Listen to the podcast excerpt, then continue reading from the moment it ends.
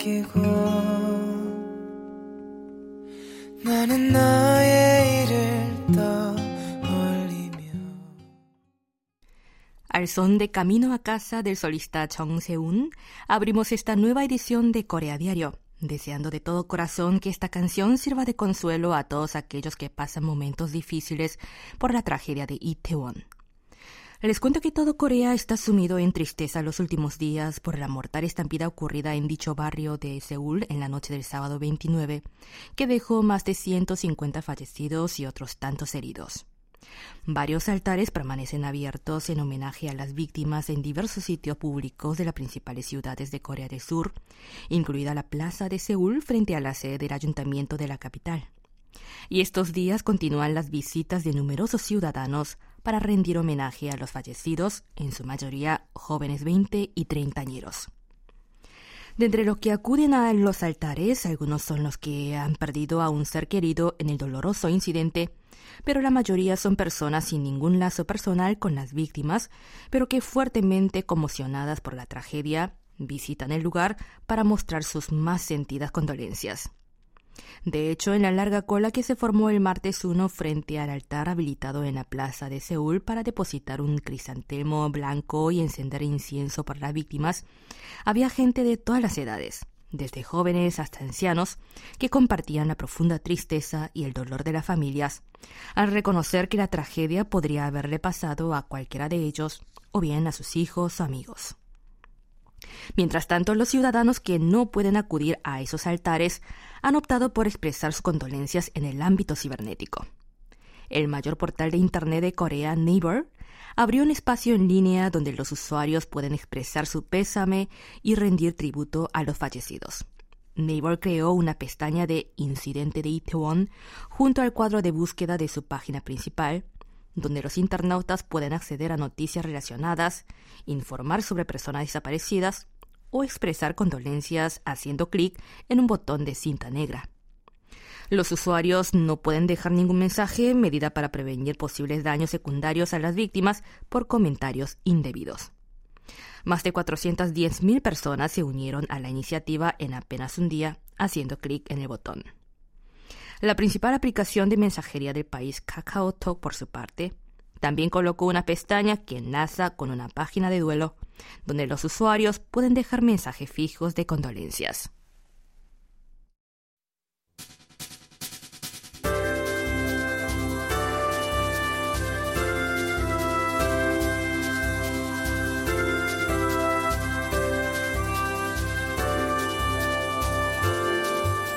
A raíz de la tragedia de Itaewon, los minoristas de la nación interrumpieron todos los eventos de marketing con temática de Halloween el domingo 31.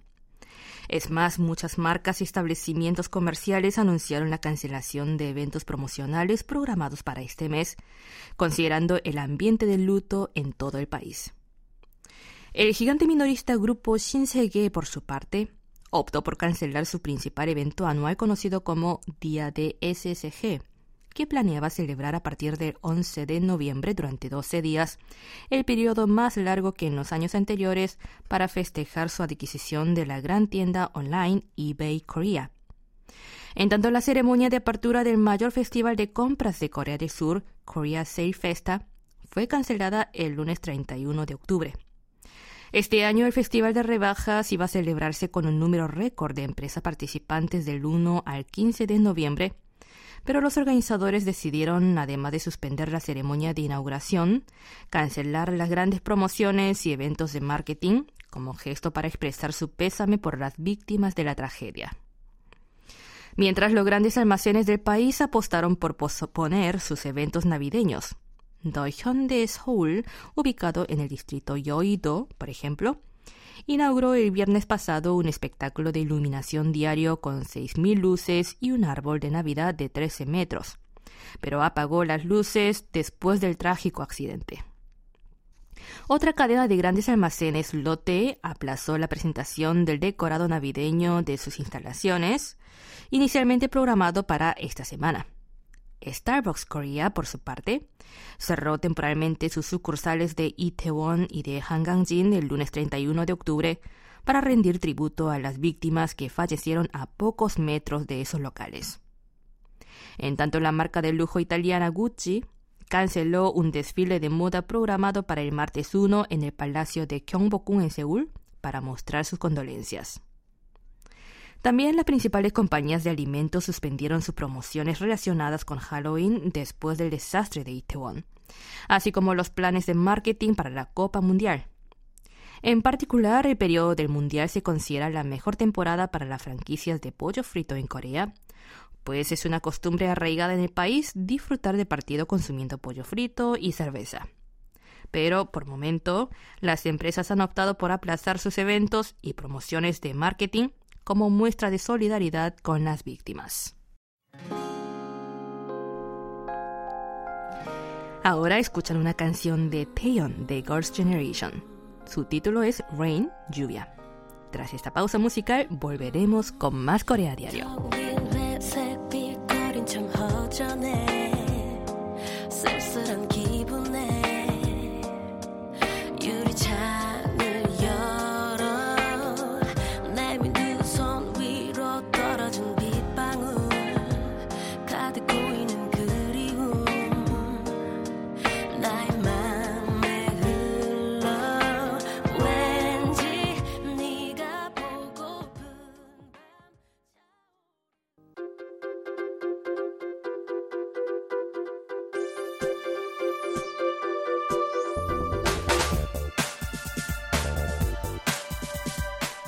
La avalancha mortal del barrio de Itaewon ha dejado un fuerte trauma emocional no solo a aquellos que estaban en el lugar del incidente, sino también en muchos ciudadanos, expuestos a una lluvia de noticias, imágenes y vídeos sobre la tragedia en Internet.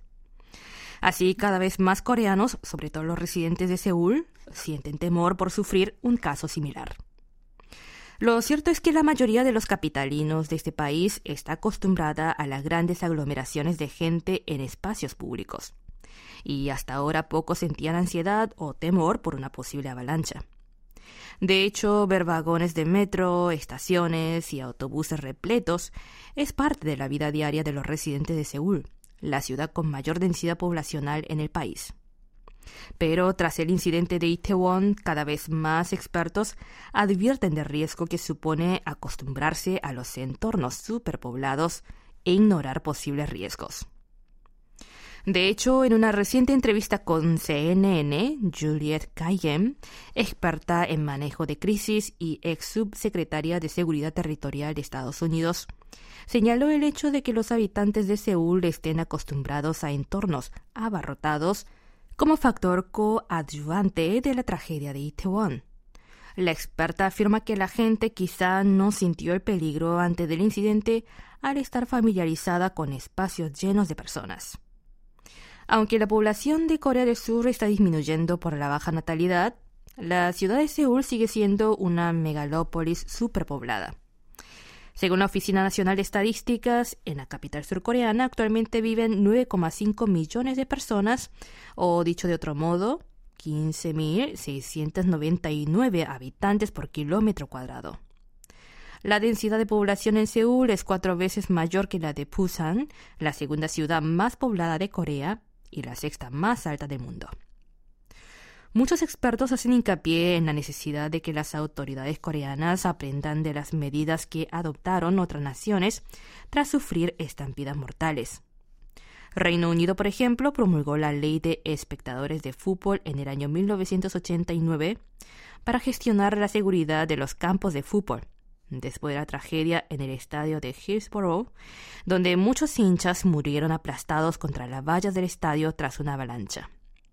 La norma otorga a los clubes de fútbol una licencia para controlar el aforo de espectadores, además de obligar a los estadios a tener asientos para todos los espectadores. Pero otros expertos enfatizan que los ciudadanos deberían estar alerta ante los peligros. Señalan que si bien hay dispositivos de seguridad en el metro o en las salas de conciertos, a veces la gente se arriesga y provoca situaciones peligrosas al querer ir más rápido que otros o disfrutar mejor de las actuaciones.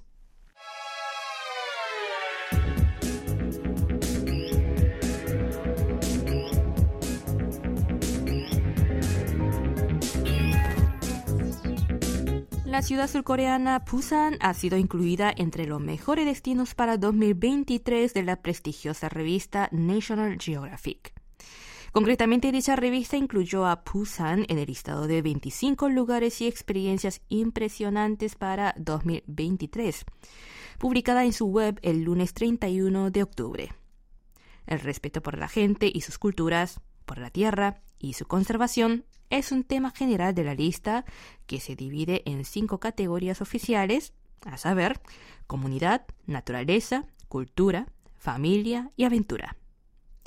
Precisamente, Busan figura en la categoría de cultura en la lista de National Geographic, que la describe como la segunda mayor ciudad de Corea del Sur, el primer puerto marítimo del país y un centro cultural vibrante que permite experimentar de primera mano la ola del K-pop.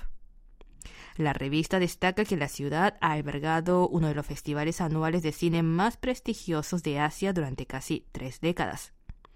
Asimismo, detalla que en 2022 el Festival Internacional de Cine de Busan se llevó a cabo del 5 al 14 de octubre, logrando reunir a unos 3,4 millones de visitantes. La revista destaca que dicha ciudad surcoreana es famosa por su café y sus cerveceros artesanales, que elaboran cerveza tanto con frijoles como de lúpulo. Asimismo, explica que Busan jugó un papel estratégico durante la Guerra de Corea, afirmando que en un paseo por el Parque de los Ciudadanos, fruto de la remodelación de una base militar estadounidense, puede inspirar a los viajeros.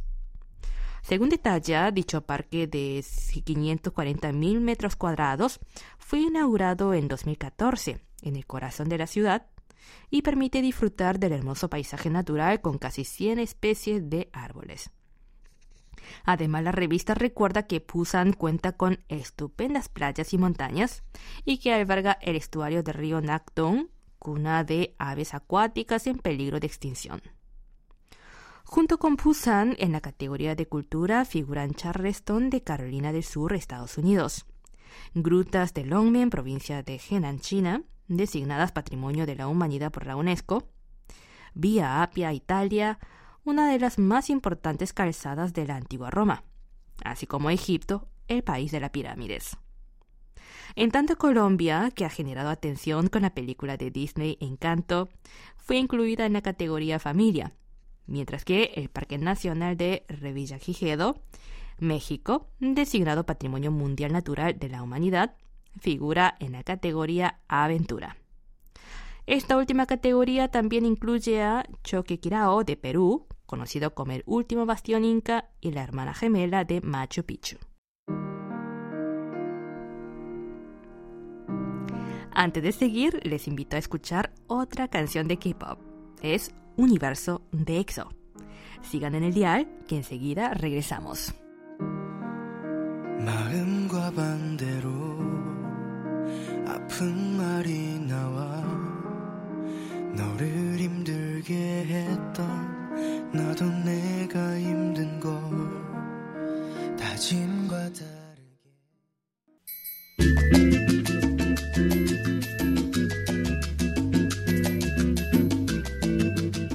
Las tiendas de conveniencia no podrán ofrecer bolsas de plástico desde finales de mes, dos años después de que una medida similar fuera aplicada en los hipermercados como parte de los esfuerzos por proteger el medio ambiente. Así, al igual que en los grandes supermercados, en las tiendas 24 horas, los clientes podrán comprar las bolsas de basura estándar o bolsas de papel para llevar los productos. La medida entrará en vigor el día 24 de noviembre y desde entonces todos aquellos que vendan u ofrezcan bolsas de plástico a los clientes serán multados con hasta 3 millones de wones, algo más de 2 mil dólares estadounidenses. También quedará prohibido el uso de palillos de madera desechables para comer en dichos establecimientos, salvo para consumo de fideos instantáneos ramión o de loncheras. Algunas de las grandes cadenas de tiendas de conveniencia en el país ya han dejado de pedir bolsas plásticas, mientras que otras planean hacerlo este mes para cumplir con la nueva norma, que se espera ayude en gran medida a reducir el desperdicio de plástico. Según recientes informes, una de las principales cadenas de tiendas 24 horas, por ejemplo, usa un promedio mensual de 20 millones de bolsas de plástico. No obstante, estas nuevas medidas generan preocupación entre los propietarios de tiendas minoristas, pues podría haber disputas o peleas con los clientes que se nieguen a comprar bolsas de basura estándar o de papel, que son entre 3 y 10 veces más caras que las de plástico convencional. Además, temen que estas nuevas pautas lleven a los clientes a no comprar en tiendas de conveniencia. Además, las nuevas medidas ambientales que entrarán en vigencia a finales de mes no solo afectarán a las tiendas de conveniencia, sino también a los restaurantes y cafés de todo el país, que no podrán usar más productos de un solo uso, incluidos vasos, platos, palillos de madera y popotes de plástico. Solo permitirán usar los popotes ecológicos hechos de arroz, papel o bambú dentro de los establecimientos. También prohibirán usar los globos de plástico para animar en los estadios de béisbol o de fútbol. Hasta ahora solo estaba prohibida la distribución gratuita de ese tipo de globos, pero a partir del 24 de noviembre no se podrá utilizar ningún tipo de artículos de plástico para animar.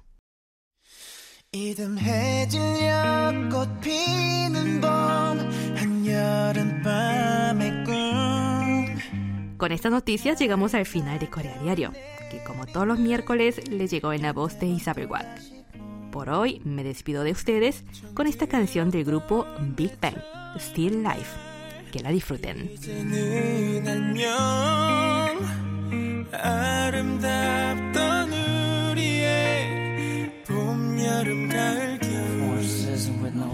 Kendiye bir ödesine yapayım Bizdimsik bir yutta çirsin muniye muzike 철없이 철지나 철들지 못해 철부리야 철그러지